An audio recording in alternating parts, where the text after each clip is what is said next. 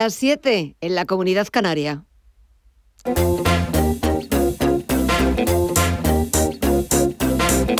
Esto es Visión Global con Gema González. Buenas tardes, bienvenidos a, este, esta programación especial del 12 de octubre, a este formato reducido de visión global de 8 a 9 de la tarde, pero 60 minutos en los que vamos a intentar hablarles de todo. Lo primero, como siempre, echando un vistazo a lo que está sucediendo en Wall Street, al otro lado del Atlántico. Y preguntaremos a nuestro experto de los martes, a Gabriel López, CEO de Inverdiz, ¿Cómo ve el mercado a la espera de conocer mañana miércoles las actas de la última reunión de la FED y los datos de inflación de septiembre de Estados Unidos. Mientras tanto, este martes el Fondo Monetario Internacional ha hecho públicas sus nuevas perspectivas de crecimiento y para España no son tan optimistas como las del gobierno de Pedro Sánchez. El fondo rebaja el crecimiento de España en 2001, este año cinco décimas hasta el 5,7%, aunque lo sube hasta el 6,4% para 2022, que es cuando espera parte de la recuperación de la economía española. Now, we project amidst high uncertainty Y respecto a la economía mundial, el organismo empaña la recuperación mundial por el repunte de la inflación y por los picos de desabastecimiento. Y este 12 de octubre, día de la fiesta nacional, ha vuelto el tradicional desfile al Paseo de la Castellana de Madrid en formato más reducido, también con limitaciones por la pandemia pero han vuelto los abucheos y algunos gritos de dimisión contra el presidente del gobierno, Pedro Sánchez.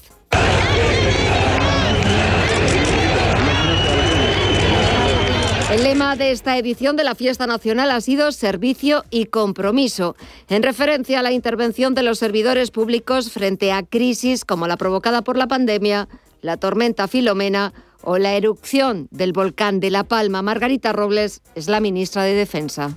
Estas son nuestras Fuerzas Armadas, hombres y mujeres preparados, solidarios, generosos. Para ellos, como para todos nosotros, el Día de la Fiesta Nacional es un día muy importante que nos hace orgullosos de sentirnos españoles, de España, este gran país, este gran país que tiene que tener un protagonismo en Europa y en el mundo. Y la Comisión Europea presentará este miércoles su documento con medidas para hacer frente a la escalada de los precios energéticos que está repercutiendo en la factura de la luz que pagan hogares y empresas, como respuesta a las muchas capitales europeas que han reclamado, entre ellos España, una reacción coordinada al escenario actual. Y eso es lo que vamos a echar un vistazo, el escenario en Wall Street. Vamos a ver al otro lado del Atlántico cómo se está desarrollando la negociación este martes en la principal bolsa del mundo. Caídas generalizadas para sus tres principales indicadores a la espera de que los inversores conozcan mañana ese dato de inflación fundamental importantísimo para ver cómo puede reaccionar la Reserva Federal, el Banco Central estadounidense, en sus próximas reuniones. El Dow Jones Industriales está bajando un 0,14% en los 34.446 puntos. El SP500 baja un 0,10% en los 4.357 puntos y caídas algo más tímidas las que se está notando el sector tecnológico, sobre todo el Nasdaq Composite que repite casi niveles de apertura en los 14.483 puntos. Hoy sí que ha vuelto la negociación al mercado de bonos, al mercado de la renta fija. Ayer era festivo eh, y cerró el mercado de bonos en Estados Unidos. Por primera vez la administración Biden celebraba el Día de las Tribus Indígenas, vísperas del Columbus Day. Pues bien, echamos un vistazo en tiempo real al Treasury americano y está bajando un 1,54% y su rentabilidad en el 1,58%. Eso en Estados Unidos. Seguimos echando un vistazo al resto de mercados porque nos falta por conocer qué es lo que está pasando en el mercado de divisas donde el euro está en mínimos de 15 meses frente al dólar tras la caída de la confianza inversora en Alemania en octubre por quinto mes consecutivo. Tenemos al euro que se está cambiando por 1,1525 dólares y la libra también se está cambiando por 1,35 dólares.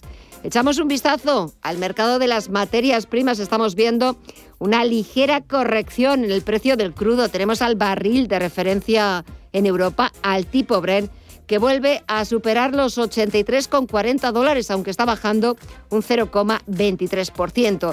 Y el futuro del West Texas suma un 0,11%, se intercambia a 80 dólares con 61 centavos.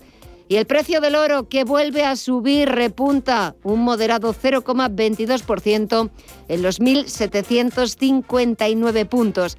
Así está el tiempo real y ahora lo que hay que buscar es el análisis. El análisis del día con visión global.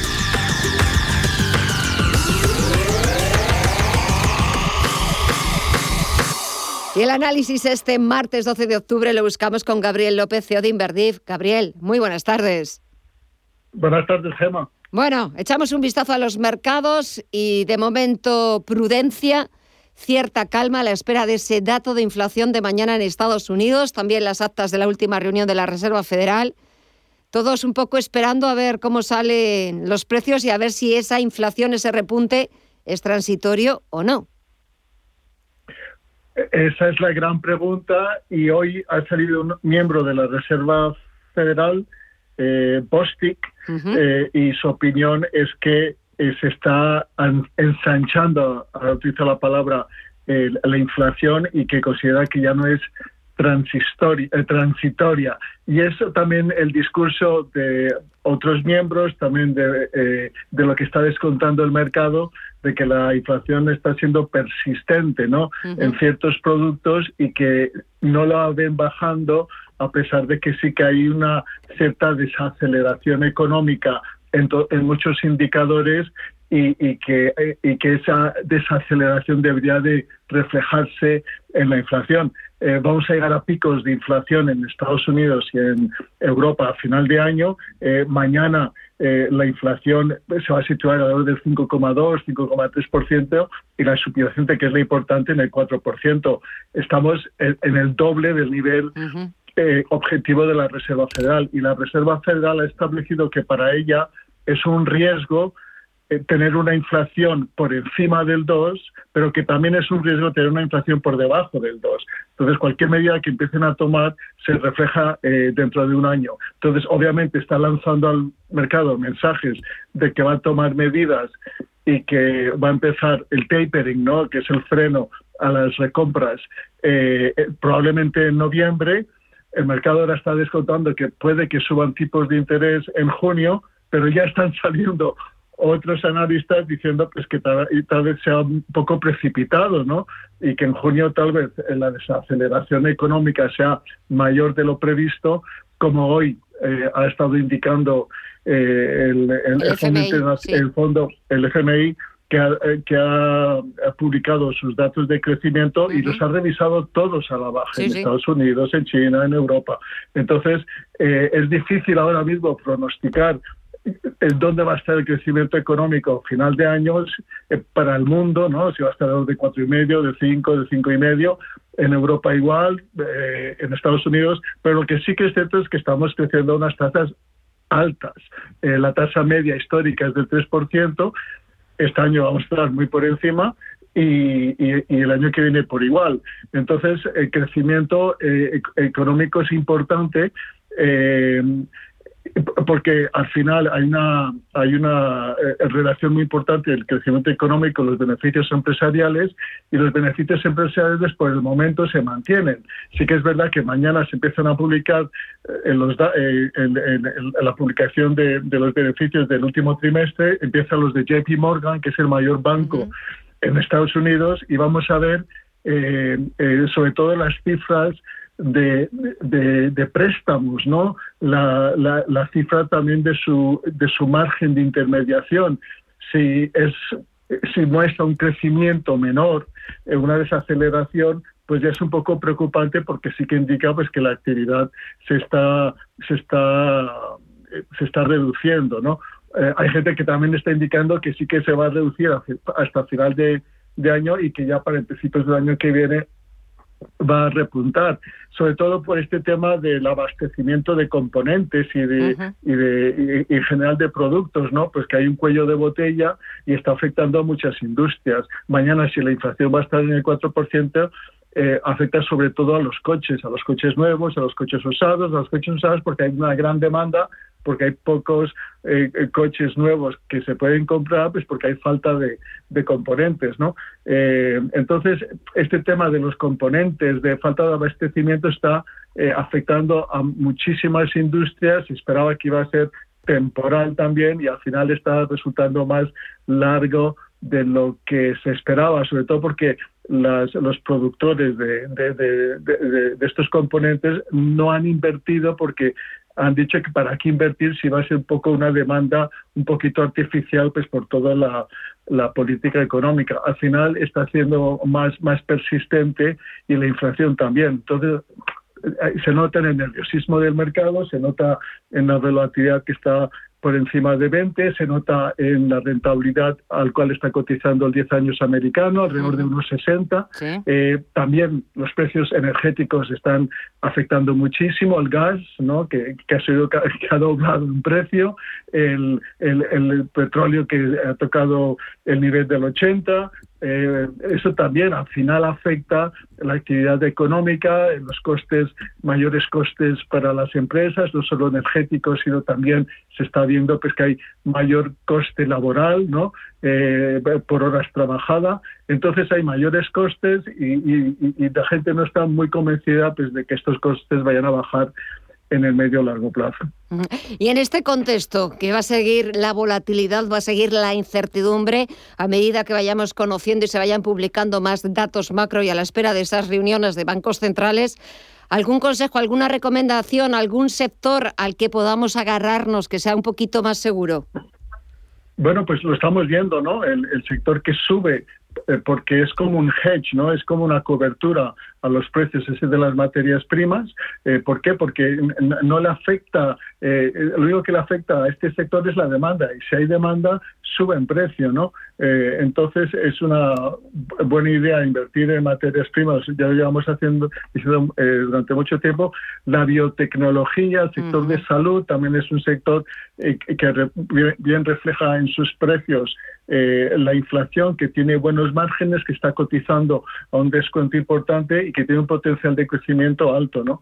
Eh, hoy por hoy estos son los sectores que estoy viendo. También el sector de restauración, el sector de turismo, que empezamos a recomendarle la semana pasada, pues eh, se está viendo. ¿no? Eh, hoy que también se está celebrando en Estados Unidos eh, el Día de la Hispanidad ayer y que ha habido mucha gente que se ha desplazado, nunca se había visto tanta gente que se había desplazado eh, desde antes del COVID. Eh, pero también, por ejemplo, del otro lado, en Vietnam han cerrado el aeropuerto por el COVID, ¿no? Entonces ahora sí que hay unos desequilibrios muy importantes entre ciertas partes del mundo que están vacunadas y, otras que no, ¿no? Entonces, bueno, digamos que hay muchísimas incertidumbres y eso se refleja en el mercado pues que está cauteloso, eh, que, hay, que, que, más bien está eh, buscando invertir en, en, sectores eh, seguros, ¿no? como el energético, eh, como el de las materias primas que te digo, como el de la salud, y vamos a ver el sector eh, eh, financiero, ¿no? que empieza mañana con, el, con JP Morgan, después los otros bancos de pasado mañana, y, veremos qué tal les va. Es probable que los, los estados no sean tan malos, eh, y, que, y, que, que, lo estén haciendo bastante bien. Pues estaremos pendientes de datos macro, pero también de esa temporada de presentación de resultados empresariales que arranca mañana en Estados Unidos con JP Morgan. Veremos, echaremos un vistazo a las cuentas, sus números, sin perder de vista eh, ese posible repunte de la inflación. Mañana lo confirmará eh, Estados Unidos y sobre todo el comportamiento de las materias primas. Gabriel López, CEO de Inverdiz, gracias por estos minutitos, por participar en este Día de la Hispanidad, en este 12 de octubre. Que disfrutes eh, de lo que queda de tarde. Gracias, un abrazo y hasta el martes que viene. Cuídate, gracias. Y nosotros. Visión Global. Los mercados. Bontobel Asset Management patrocina este espacio. Y nosotros seguimos echando un vistazo a los mercados, tomándole el pulso. Nos faltaba por conocer el resto de bolsas latinoamericanas. Echamos un vistazo y vemos al Merval de Argentina, que está sumando algo más de medio punto porcentual. El Bovespa de Brasil está cerrado, es fiesta en el país. El IPSA de Santiago de Chile baja un 0,66% y en este repaso nos falta por conocer el IPC mexicano, que está sumando algo más de medio punto porcentual. Y si echamos un vistazo a las principales criptomonedas, números rojos se imponen las ventas para el Bitcoin que baja un 2,7% hasta los 55.856 dólares. El Ethereum también baja hasta los 3.500 dólares. Acaba de perder ese nivel en tiempo real. Y nos quedamos también con las caídas del Cardano del 1,70%. Eso por lo que respecta a los mercados de criptomonedas. Volviendo a lo que ha sucedido en la bolsa española tenemos al IBEX 35, que ha sido de lo mejorcito de los parques del viejo continente. Ha sumado al cierre un 0,4% hasta los 8.935 puntos. Subidas que han venido capitaneadas por Siemens Gamesa, que ha sumado un 3,2%, Celnex, que ha subido un 2,67%, o Acerinos, que ha sumado un 2,29%. En el lado contrario, IAG ha sido el farolillo rojo del selectivo, se ha dejado cerca de un 3%, las acciones de la aerolínea en 2 euros con 8 céntimos. Y es que IAG se está viendo castigada por el impacto en sus cuentas, el posible impacto que pueda tener en sus cuentas el alza del crudo. Inditex, el grupo textil gallego, también hoy entre los perdedores se ha dejado cerca de un punto y medio hasta los 30,35 euros por acción. Y echamos un vistazo a la agenda, vamos a ver qué es lo que nos deparan de citas, de datos macro, de referencias mañana miércoles 13 de octubre. La agenda con Paul Mielgo. Mañana miércoles 13 de octubre arranca la temporada de resultados empresariales del tercer trimestre para la gran banca de Wall Street con las cuentas de JP Morgan Chase. La referencia macro del día será el IPC de septiembre en Estados Unidos. Este mismo dato de inflación se publicará en Alemania. En la zona euro, la producción industrial de agosto y en Reino Unido se publica el PIB anual. Al otro lado del Atlántico, los inversores contarán con las actas de la última reunión de política monetaria de la Fed. Los ministros de Finanzas y los gobernadores de los bancos centrales del G20 se reúnen en Washington y en Moscú arranca la Semana Energética Rusa.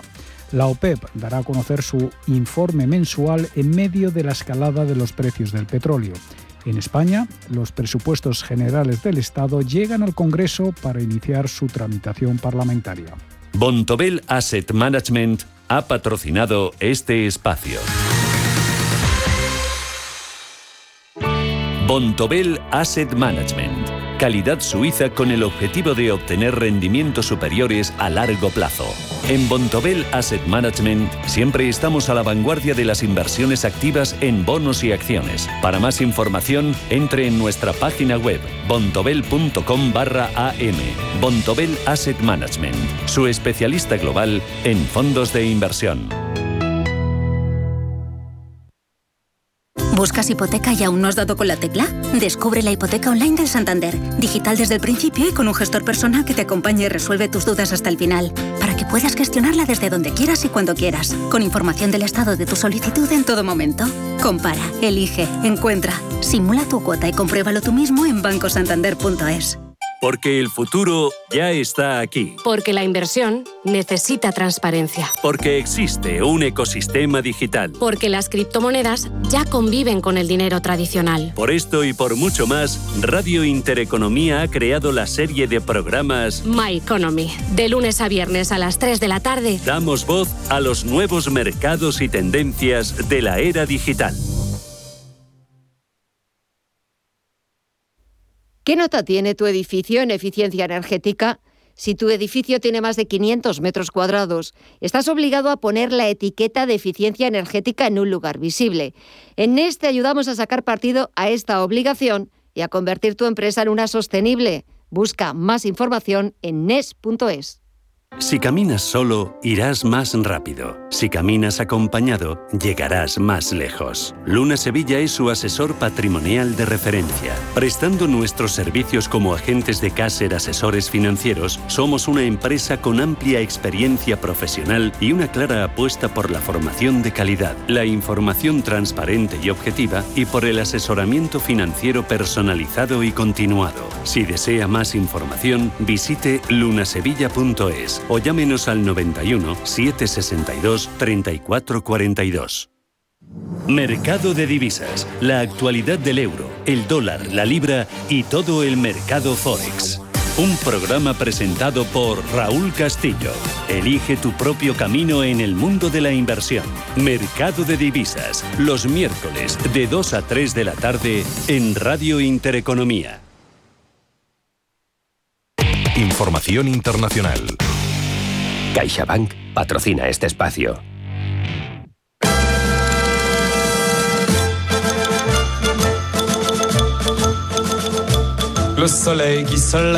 Cada vez queda menos tiempo para las elecciones presidenciales de 2022 en Francia y hay un nombre que destaca por encima del resto, es el de Eric Zemmour. Je suis euh, un, un, nouveau venu dans cette affaire. Vous savez, moi, je suis pas un chef Zemmour, de parti. judío de 63 años, de raíces argelinas, inició su carrera en el diario Le Quotidien y trabajó durante años en Le Figaro pero empezó a destacar como comentarista en radio y televisión por sus afirmaciones altamente provocadoras y abiertamente xenófobas hasta convertirse en todo un líder mediático con su participación en CNews, la conocida como Fox News francesa, que ha duplicado su audiencia en los últimos cuatro años a base de tertulias con una clara orientación de extrema derecha. El propio Semur se define como bonapartista, gaullista, reaccionario y patriota. Se sitúa en posturas conservadoras y soberanistas. Es un firme defensor de la cultura e historia francesas y además defiende el nacionalismo económico frente a posturas liberales. Su gran plan político pasa por la unión de toda la derecha francesa. Asegura que Francia va camino del suicidio cultural y económico por culpa de la inmigración y las políticas europeas. No, pas du tout, mais je pense qu'il faut choisir le bon. Euh, El escritor y polemista de extrema derecha aún no es oficialmente candidato, pero actúa como tal y está subiendo como la espuma en las encuestas. De hecho, en el último sondeo publicado le sitúan por primera vez por delante de Marine Le Pen, un sorpaso que de consolidarse alteraría por completo la carrera hacia el Elíseo a seis meses de las elecciones.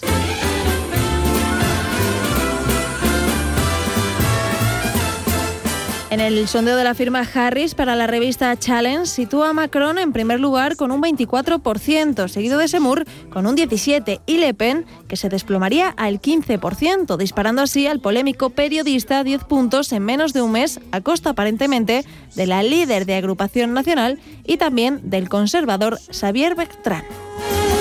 Semur no tiene partido ni experiencia política, pero su presencia ha provocado un terremoto en la política francesa, que tienen en cuenta propuestas extravagantes y polémicas como la de prohibir que se ponga a los niños franceses nombres extranjeros como Mohamed o Kevin.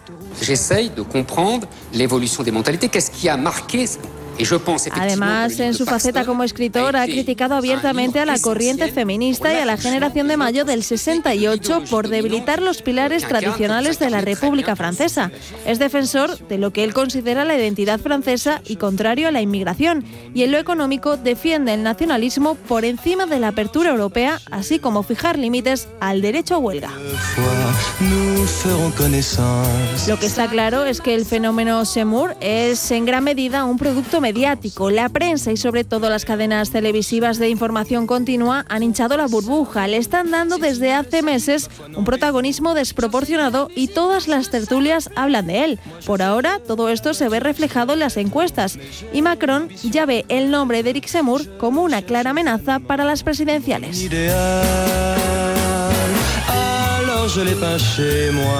CaixaBank ha patrocinado este espacio. Tenemos el de espuma, el de látex, el de En muelle. esta vida puedes dudar de todo, menos de cómo proteger lo más importante. CaixaBank presenta MyBox. Elige el seguro que necesites y págalo cómodamente mes a mes sin subidas durante los tres primeros años. Cuando estás seguro, duermes tranquilo. Infórmate en caixabank.es. CaixaBank. Escuchar, hablar, hacer.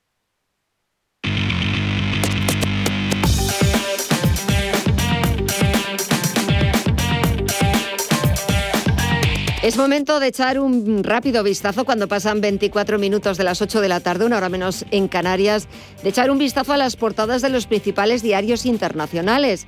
La prensa británica recoge cómo los ministros de Downing Street se defienden de un informe bastante crítico con la actuación del gobierno frente al COVID. Un informe que concluye que actuaron mal, actuaron tarde que por esa actuación tardía se perdieron miles de vidas y la conclusión es tremenda. Fue el peor fallo en el sistema de salud público en la historia del Reino Unido. Estamos escuchando una entrevista que han realizado esta mañana en la radio británico a un ministro del gabinete, a Stephen Barclay.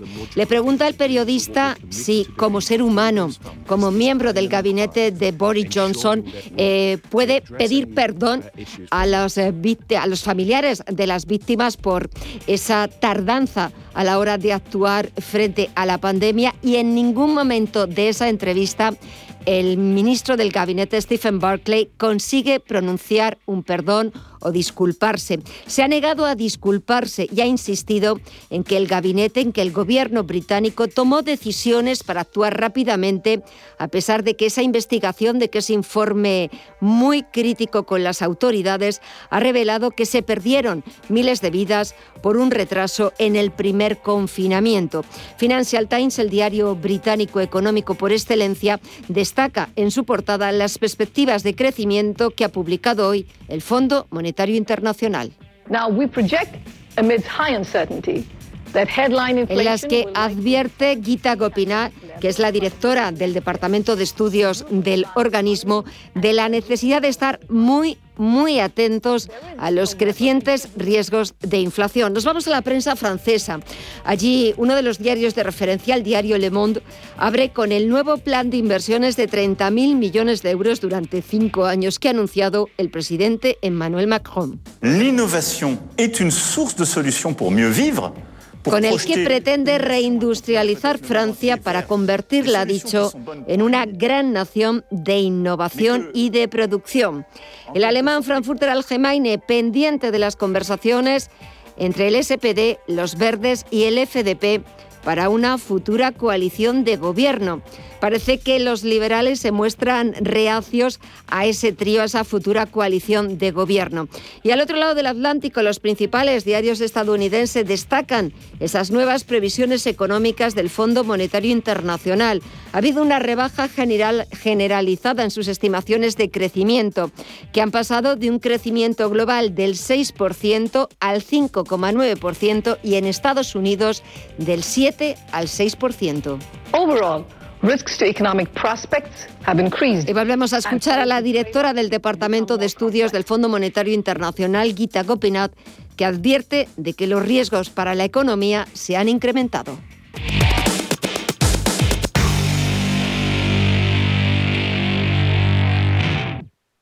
¿Te apasionan los mercados financieros internacionales? Aprende sobre opciones y futuros americanos con los vídeos formativos, guías educacionales y webinarios gratuitos que encontrarás en la zona CM Group de eBroker. ebroker.es, tu broker español especialista en derivados. Producto financiero que no es sencillo y puede ser difícil de comprender. Érase una vez una tarjeta de crédito, la tarjeta revolving, que te prometía más cosas que el genio de la lámpara, pero pasó el tiempo y te diste cuenta de que aquello era un cuento. El genio se había quedado con tu dinero. ¿Quieres recuperarlo? Nosotros lo haremos por ti. Somos Durán y Durán Abogados y sabemos cómo hacerlo. Entra en duranyduránabogados.com y que no te vengan con cuentos.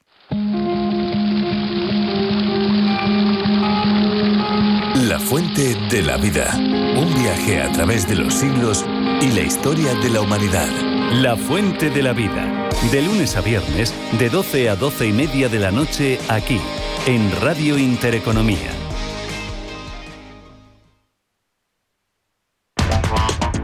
En Visión Global, la tertulia de los negocios.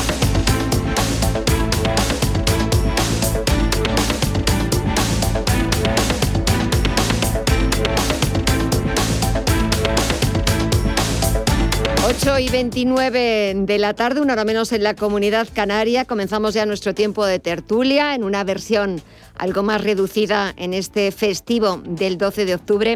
Y comienzo saludando a José Aguilar, que es socio director de Minvalue. Enseguida también intentamos conectar con Miguel Córdoba, profesor de Economía y Finanzas.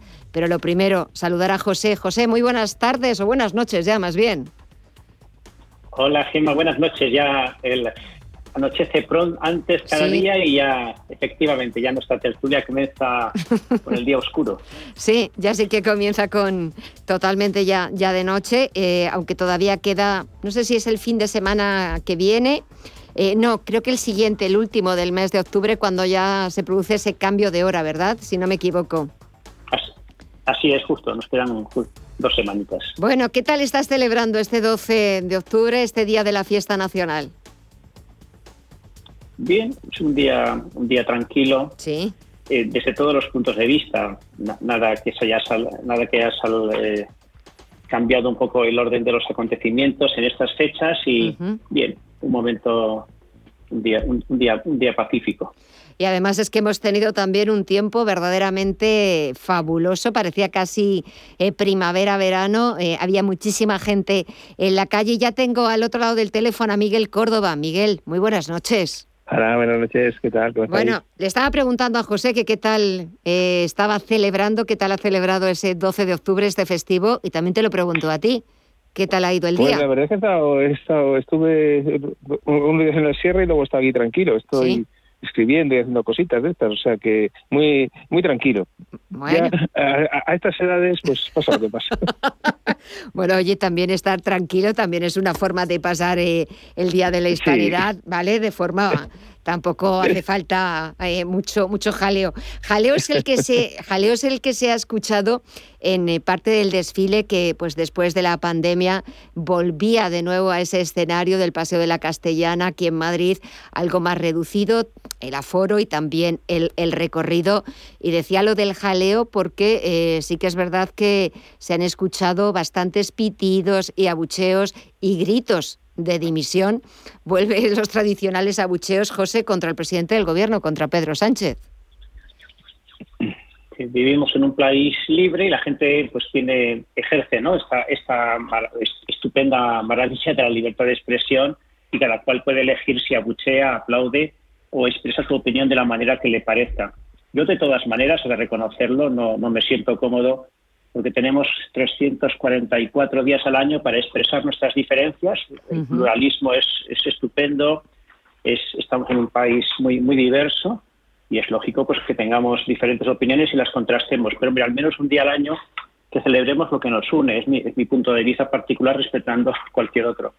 Y porque al final es un día pues en el que pues ahí todo el mundo estaba bajo la bandera, bajo los acordes del mismo himno nacional devacionando pues a hombres y mujeres que pues se esfuerzan por protegernos y, salir en nuestra ayuda independientemente de nuestra ideología.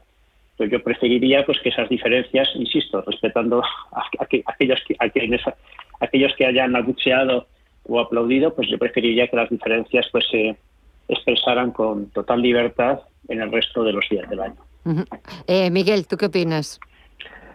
Sí, bueno, eh, realmente es cierto además que ese tipo de, actos, pues eh, probablemente el perfil de las personas que van son más de índole conservadora que de índole de izquierdas, ¿no? Entonces, pues eh, evidentemente, pues eh, se aplaude al rey tal y se, y se ataca al, primer ministro socialista, ¿no? bueno, es Efectivamente, estoy de acuerdo con, José. Decir, lo que tampoco podemos hacer es eh, hacer esto que además que lo hacen todos los años. Yo creo que efectivamente pues es un acto, eh, digamos, eh, público que debería ser, bueno, pues algo que nos sintiéramos un poco orgullosos todos y tal pues a lo mejor deberían de aparcar estas cosas, pero la verdad es que es, es una constante. ¿eh? Y por lo menos en los últimos años que se ha producido este desfile, el, el presidente socialista tiene garantizado un abucheo. Eh, bueno, eh, cambiamos de, asuntos si os parece, porque hoy, bueno, pues el mundo sigue, sigue rodando, eh, aunque haya sido festivo aquí, aquí en España. y el Fondo Monetario Internacional ha dado a conocer este martes sus nuevas perspectivas de crecimiento económico mundial la verdad es que ningún país, ninguna región sale demasiado bien parada porque la rebaja es generalizada y aquí en España esa rebaja es de cinco décimas, eh, enfría de alguna forma las expectativas del gobierno para la economía española para 2021 al 5,7%, aunque es verdad que confía en que la recuperación, en que el despegue de la economía española se produzca en 2022. A ver, Miguel, de lo poquito que hayas podido ver o echar un vistazo a esas previsiones, a ver, ¿qué te han parecido? Bueno, pues son unas previsiones que van corrigiendo. yo creo que para seguir corrigiendo. Eh, vamos a ver, eh, eh, a nivel de PIB, el primer trimestre menos 0,5, el segundo lo tuvieron que corregir a 1,1. bueno, para conseguir que anualmente sea un 5 y pico, tendríamos que crecer más o menos al 10, ¿no? En el segundo semestre, eh, haciendo la cuenta a la vieja, ¿eh? Entonces, bueno, pues es lógico que, estén corrigiendo, pero yo creo que van a tener que seguir corrigiendo. Eh, el problema está en que, bueno, la economía tira lo que tira. Es cierto que este segundo semestre, pues ya con el tema de la pandemia ya medio más o menos dominado y tal, pues vamos a crecer, vamos a crecer, eh, veníamos del pozo, pues vamos a crecer. Pero para conseguir que a nivel global se consiga crecer un 5 y pico por ciento, pues yo creo que va a ser complicado, ¿eh? Eh, José, ¿tú qué opinas? Sí, eh, las previsiones del Fondo Monetario Internacional de alguna manera también incorporan pues ese jarro de agua fría del propio Instituto, Nacional de Estadística, pues que, ofrecía datos eh, un poco descorazonadores ¿no? sobre el crecimiento de la economía española, no, no, no la previsión, sino el crecimiento real en los últimos meses. Y bueno, esto, esto forma parte, digamos, del juego de todas estas instituciones que hacen previsiones que corrigen constantemente pues, en función de nuevas variables. Quizás lo, más preocupante o lo más significativo es que tenemos en trámite unos presupuestos generales del Estado que se han elaborado en base a un cuadro macroeconómico bastante más favorable, bastante más optimista que el que, el que ahora presenta el Fondo Monetario Internacional.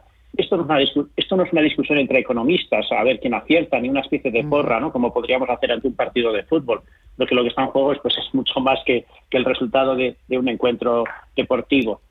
Aquí lo que está en juego es la credibilidad y la, y la fiabilidad de, esas cuentas públicas y, por lo tanto pues el, riesgo de que finalmente pues incurramos pues a esos presupuestos muy expansivos pues que supuestamente iban a, ayudar a la, a la recuperación económica pues eh, también se pueden convertir si estas previsiones del Fondo Monetario Internacional y otros se, se confirman pues eh, en, unos presupuestos que nos lleven a, un incremento mucho mayor que el esperado en términos de déficit público.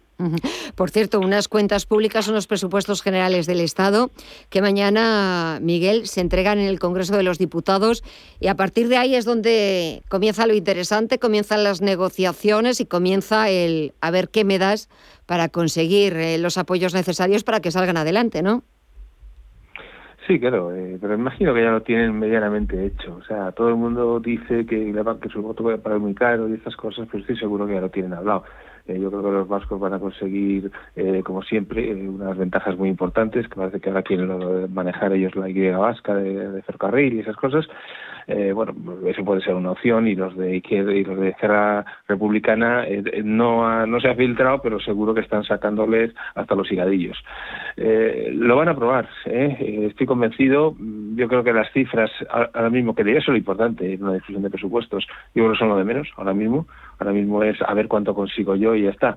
A nadie le preocupa que hayan hecho efectivamente con un, como decía José, con un escenario teóricamente económico estupendo, que iba a crecer, etcétera, y que ahora sea menor, pues no le importa. Yo dice que habrá que hacer un ocho y pico por ciento de los ingresos y ya está.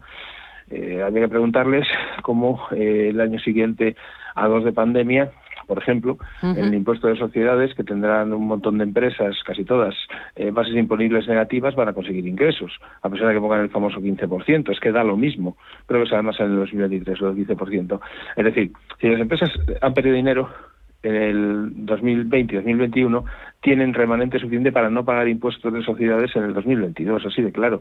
Entonces, eh, ¿no? que vamos a crecer. Bueno, pues no sé, porque si, si no tocan el IRPF eh, y no tocan el IVA y sociedades se les viene abajo, pues, eh, en fin, crecer un ocho y pico por ciento en los ingresos, yo lo veo realmente imposible. Así de claro.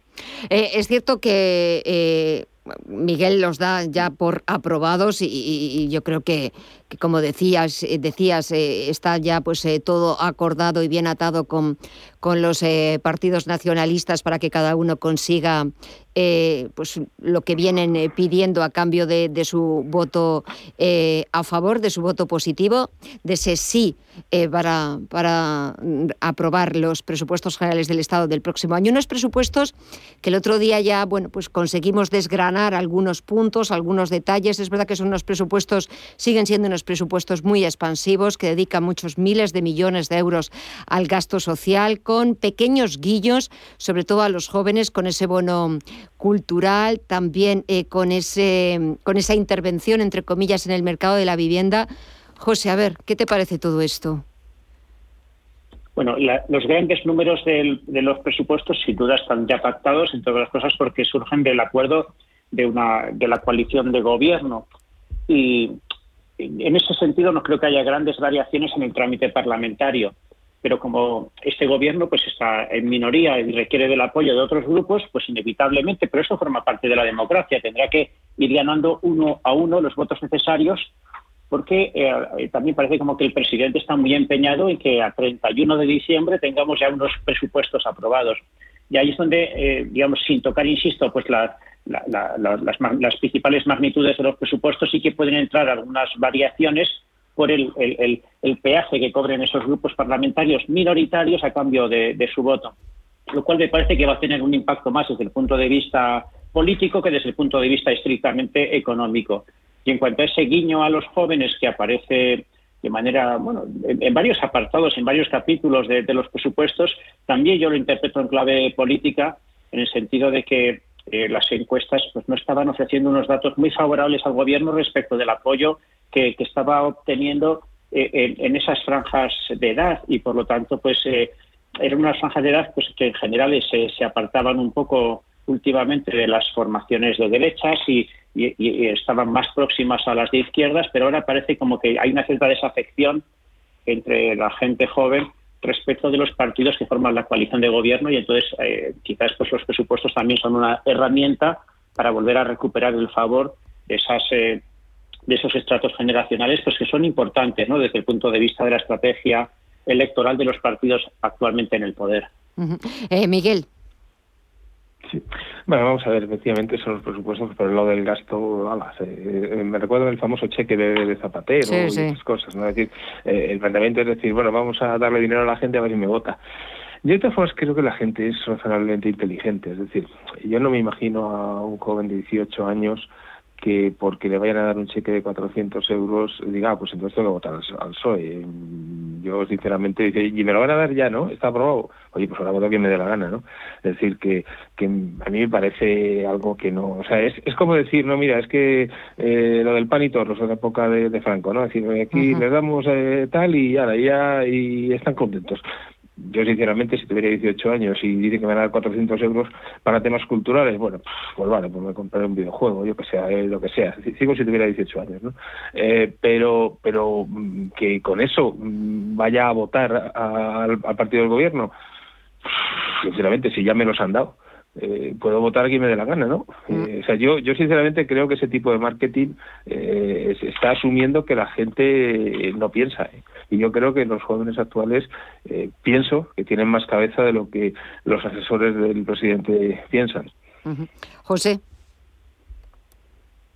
Sí, bueno, eso efectivamente eso las otras lo, lo, dirán, ¿no? Porque también el, el, voto joven es de los más difíciles de escrutar, o sea, también en, los, en, los, en las encuestas de opinión, así como en las personas mayores hay una hay más herramientas para en función también de su, de su comportamiento electoral en anteriores elecciones pues es más fácil hasta cierto punto predecir cómo, cómo se va a comportar en, próximas citas electorales con la gente joven pues, el margen de errores es más grande el, tiempo el tiempo dirá pero bueno eh, eh, los eh, se habla mucho de las ayudas a los jóvenes cuando en realidad la partida grande de estos presupuestos en nada menos que 171 171.165 millones van a pensiones. Es decir, que los 400 euros es el chocolate del loro y comparado pues con lo que realmente se va a llevar el abuelito del o la abuelita ¿no? del, de los de estos chicos pues que van a poder beneficiarse de, estos de estas ayudas que les da los presupuestos. Bueno, eh, ahí es donde tenemos la reflexión, ¿no? O sea, podemos discutir mucho sobre si,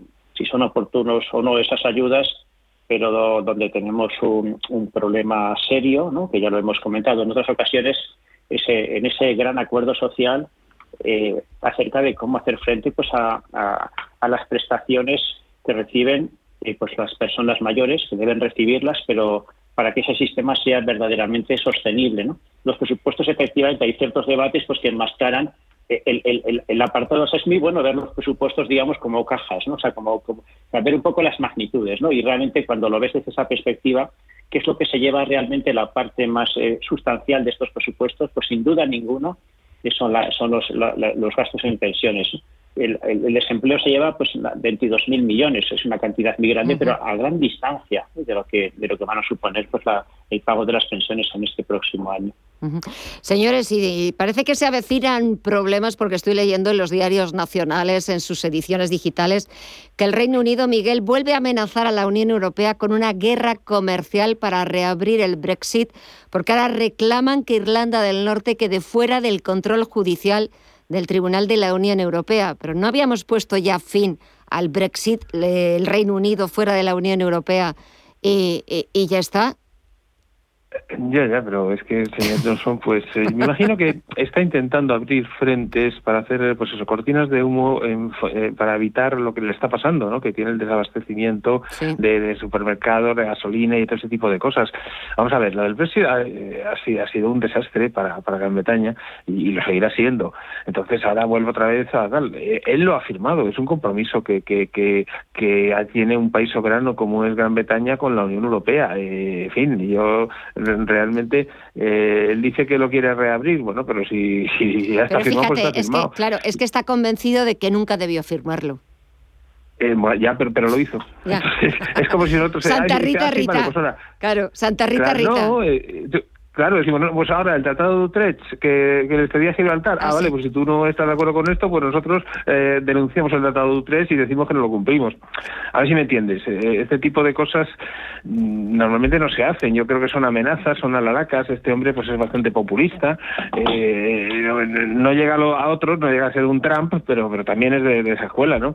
Yo creo sinceramente que esto, como que la Unión Europea se plantea y diga, oiga, lo tiene usted firmado, lo tiene que cumplir, vale, pues si no, dice bloqueo, pues que, vamos a comparar eh, eh, Inglaterra con, toda la Unión Europea junta. Es decir, eh, tiene las de perder siempre en una guerra comercial. O sea, Gran Bretaña ya no tiene el imperio como en el siglo XIX, que es que a veces se les olvida. Mm, José. Yo también leo esta, esta crisis, esta nueva crisis, ¿no? Nunca del todo cerrada, y ahora más abierta que nunca, la leo también en, clave interna británica, eh, ante las enormes dificultades que está suponiendo esta primera implantación del Brexit, pues eh, de, alguna manera debe distraer la atención, eh, pues como se hace muchas veces, exacerbando, digamos, ese sentimiento nacionalista y el considerar y considerando pues a cualquier competidor o cualquier otra potencia pues como, como adversaria y por lo tanto pues bueno dirige la atención y las iras de la gente pues hacia la próxima Europa. Y yo creo que también se, apoya un poco la debilidad de la propia Unión Europea que lamentablemente pues después del Brexit no solamente no se ha reforzado eh, sino que pues todavía hay muestras de un, pues una cierta debilidad desde el punto de vista institucional, porque de hecho los británicos han citado expresamente el caso polaco, aunque sea de manera, bueno, de manera velada, pero, pero está muy como telón de fondo, ¿no? Pues como diciendo Irlanda del Norte, pues no tiene por qué eh, eh, estar sometida o estar bajo la jurisdicción de tribunales europeos, ¿no? Que, oye, si vosotros mismos, si, si en vuestros países tenéis un desacuerdo sobre el alcance de las de, las instituciones. Y si vosotros mismos estáis poniendo en cuestión los acuerdos firmados entre los Estados miembros, pues bueno, pues, pues nosotros nos apuntamos a, la, a, esta corriente y también ponemos en cuestión los acuerdos que tenemos como Estado soberano eh, frente a la Unión Europea. Entonces yo creo que se asuman las dos cosas y eso hace pues que, esta crisis pues que, pues se vuelva a reabrir y, que estos acuerdos pues eh, bueno exista la amenaza de que se de que haya que renegociarlos a mí lo que me gustaría es que más allá de la postura del Reino Unido, oye, pues que al final sus dirigentes o su eh, pues eh, buscarán su interés, pues que, España, perdón, que Europa presente una, una, imagen, digamos, más sólida ello de una voz única y, que, que, oye, pues que exija también el cumplimiento de unos acuerdos que fueron extraordinariamente difíciles ¿eh? de alcanzar en su momento. Sí, sí, sí.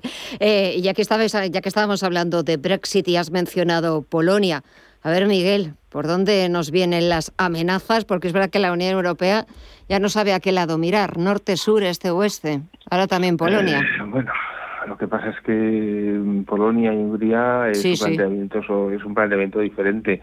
O sea, si quieres estar en la Unión Europea, lo que no puedes hacer es estar solo para que te transfieran fondos eh, mm. estructurales, ¿no? que creo que en Polonia son 36.000 millones que, están esperando como agua de mayo. Es decir, vamos a ver, eh, eh, si tú aceptas estar en la Unión Europea, eh, es porque aceptar las normas y las primeras normas es que las normas europeas están por encima de las nacionales. Por eso nos pasamos aquí toda la vida actualizando nuestra legislación para adaptarlo a las resoluciones que se aprueban en el Parlamento Europeo. Es decir, lo que no vale, es decir, quiero estar en la Unión Europea para que me deis dinero, pero luego no acepto vuestras normas. Mm. Entonces, bueno, yo lo siento mucho, pero si ellos están en ese plan, pues que Polonia y Hungría que se vayan. Eh, eh, adiós, muy buenas. Es que es así de claro. O sea, lo que no puede ser es solo querer dinero de Europa eh, y luego hacer lo que me dé la gana, que es lo que están diciendo los polacos. Yo, sinceramente, por mí, que se vaya a Polonia. Lo digo de verdad. ¿eh? A ver, José, que se vaya o que se quede. Claro, aquí cabe pues darle al botón nuclear desde el del famoso artículo 7, ¿no? Por lo tanto, digamos, iniciar un proceso de, bueno, pues de, expulsión de, Polonia de la Unión Europea, que sería algo, pues por el tamaño de Polonia y por el peso que tiene, pues sería una decisión realmente muy, muy traumática, ¿no? Y, supondría pues una cierta, bueno, no, no, una herida de muerte, pero sí una, un retroceso muy importante en la construcción del proyecto europeo. Ahora bien, tragar sin más, pues también supone pues introducir un precedente al que pues eh, obviamente todos los movimientos populistas se van a apuntar. En cuanto haya en, un país problemas y, y, un gobierno populista necesite pues eh, recuperar el apoyo popular pues tiene inmediatamente pues esta esta herramienta pues para eh, del mismo modo que la ha empleado el gobierno polaco. Entonces cualquiera de las opciones es, mala no y, y quizás la solución intermedia que es una solución de compromiso al final lo que hace es de nuevo pues abrir esa reflexión acerca de qué es Europa, porque mm. si, si, si la si realmente el poder de las instituciones pues se diluye y pues al final bueno pues puede quedar en una especie de agrupación una serie de acuerdos pero pero pero eh, Europa en cuanto como proyecto quedaría debilitada sería algo pues eh, con menos fuerza porque en la medida en que internamente no somos capaces de, acordar una, una, cierta estructura sólida y en unas instituciones que tengan un cierto peso pues de cara al exterior, pues como se ha visto en el caso de, Reino Unido, pues eh, nuestra nuestra voz será cada vez más débil. Por lo tanto, pues ojalá eh, pues esto revierta y podamos eh, recuperar un proyecto de una cierta de un cierto impulso. Aparte de que es cierto que pues los tratados si se firman hay que cumplirlos y que también hay líneas rojas que no se pueden cruzar, pero quizás Miguel en todo este tema que puede surgir con Polonia, el Polexit, etcétera, etcétera, Hungría, faltaría esa voz líder de, Angela Merkel como canciller de, Alemania de la locomotora europea, a la que le queda poquito eh, para eh, bueno, pues dejar de, ser eh, como esa voz firme defensora de los valores de la Unión Europea. ¿no? ¿Quién puede sustituir a Angela Merkel erigiéndose como, como ese líder? Hablaban de Mario Draghi, pero no sé yo. ¿Qué opinas tú?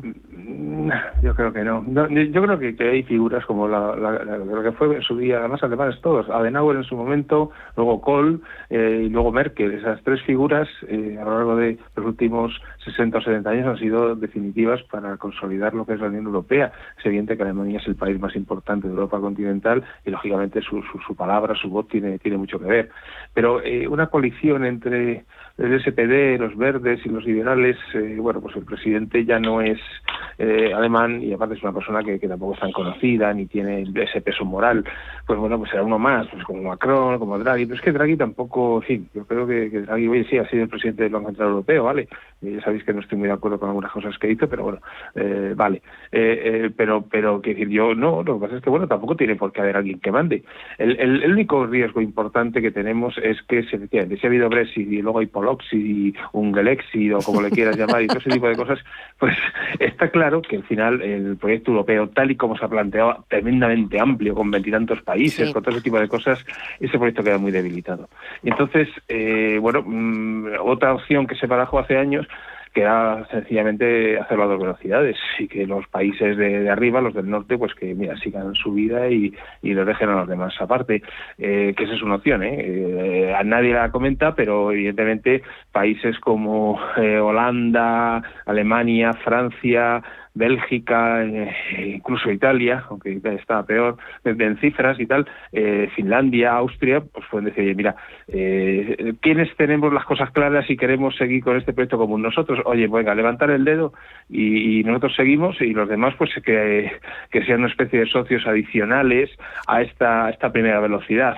Evidentemente, mm, hoy por hoy creo que no se está pensando, pero bueno, yo creo que en la recámara eso está, porque evidentemente si países que se más tarde que los originales empiezan a, hacer estas cosas, pues eh, los originales, ¿por qué van a, aguantarlo? No lo sé, oye, ya veremos. José, venga, que quedan dos minutos para despedir. Sí, en la despedida de Merkel, pues efectivamente hay gente que echa en falta pues un mayor liderazgo, pero de todos modos yo también pondría un contrapunto, y es que ese liderazgo que ha jugado Alemania es un liderazgo desde el punto de vista de, la del económico, es decir, del rigor en las cuentas públicas y de, y de una cierta vigilancia frente al despilfarro que supuestamente pues se ejercían sobre todo los países del sur. Pero no es tanto un impulso político, no es una especie, digamos, de alguien que esté reivindicando eh, eh, a Europa como, como sujeto político en el concierto internacional, sino más bien es una cuestión interna, pues bueno, pues que ya que están, se están transfiriendo fondos que se haga con rigor y con y, con un cierto grado de control. En ese sentido, pues bueno, que se vaya Merkel porque ya le toca irse, pero no es tanto una cuestión de que el gobierno, el nuevo gobierno alemán pues eh, asuma un protagonismo, sino que yo creo que es una reflexión más colectiva de los países europeos y más allá de un liderazgo personalista, lo que necesitamos es recuperar la conveniencia, desde mi punto de vista, de una Europa más fuerte, no solo desde el punto de vista económico, sino que eso debe ser consecuencia de una unión más fuerte desde el punto de vista político. Pues eh, la próxima semana, si os parece, hablamos también del plan que ha anunciado hoy el presidente francés Emmanuel Macron, un plan de inversión de 30.000 millones de euros para los próximos cinco años. El objetivo es reindustrializar Francia, volverla a convertir en un centro de innovación, de producción y sobre todo algo que no estamos haciendo aquí y, más con, esos picos eh, en los repuntes de la factura energética, eh, ha anunciado la inversión de mil millones de euros para nuevos reactores nucleares. Un tema el de la energía, que lo trataremos, si os parece, la próxima semana. Creo que mañana Bruselas va a tratar un poco esa reacción comunitaria al repunte de la factura energética. Vamos a ver en qué queda todo este asunto, pero lo cierto es que cada día el megavatio hora ya no sé cuánto nos va a costar. Señores, eh, José Aguilar, Miguel Córdoba, muchísimas gracias a los dos por este 12 de octubre, por este festivo. Que paséis una buena tarde, noche, una muy buena semana y hasta la próxima. Un fuerte abrazo a los dos y muchísimas gracias. Igualmente, encantada, mucho gusto. Y así nos despedimos dándoles las gracias y mañana volvemos a nuestro horario habitual de 8 a 10 de la noche. Gracias y hasta mañana.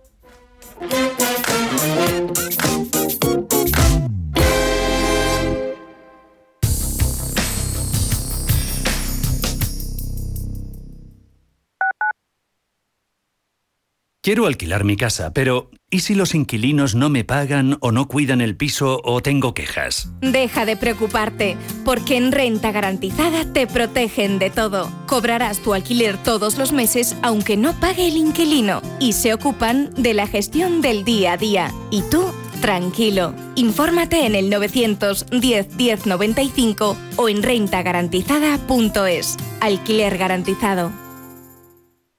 Escápate de Madrid y ven al restaurante El Torreón en la cima del Monte del Pardo. Las mejores carnes y pescados desde 40 euros, vino incluido. Carne picaña brasileña y lomo de buey auténticos. Disfruta de los mejores platos de cuchara y de paella con langosta. Y de grandes vinos y licores en sus siete amplísimos salones y terrazas. Cocina abierta desde las 11 de la mañana. Parque infantil, gran parking. Restaurante El Torreón. Naturaleza a 10 minutos de Madrid. Reservas en restauranteeltorreón.com. El riesgo de exclusión social afecta a uno de cada tres menores en España. En la Fundación La Caixa facilitamos herramientas, metodologías y recursos a miles de entidades sociales que luchan por dar oportunidades a las personas que más lo necesitan, para que éstas puedan desarrollar todo su potencial. Solo es progreso si progresamos todos. Fundación La Caixa. Estamos en constante cambio. El mundo cambia. Cambia nuestro entorno. Cambios que nos hacen reflexionar. Cambios que nos hacen apostar por fórmulas diferentes. En la radio apostamos por el sector inmobiliario. Súmate al cambio con IDE Inmobiliario. Cada jueves de 11 a 12 de la mañana con Elena Fraile en Radio Intereconomía. Nos sumamos al cambio. La información tiene muchos puntos de vista, pero el tuyo lo tenemos los viernes por la noche en Informe Chorbinson, con Javier Chorbinson, en Radio Intereconomía.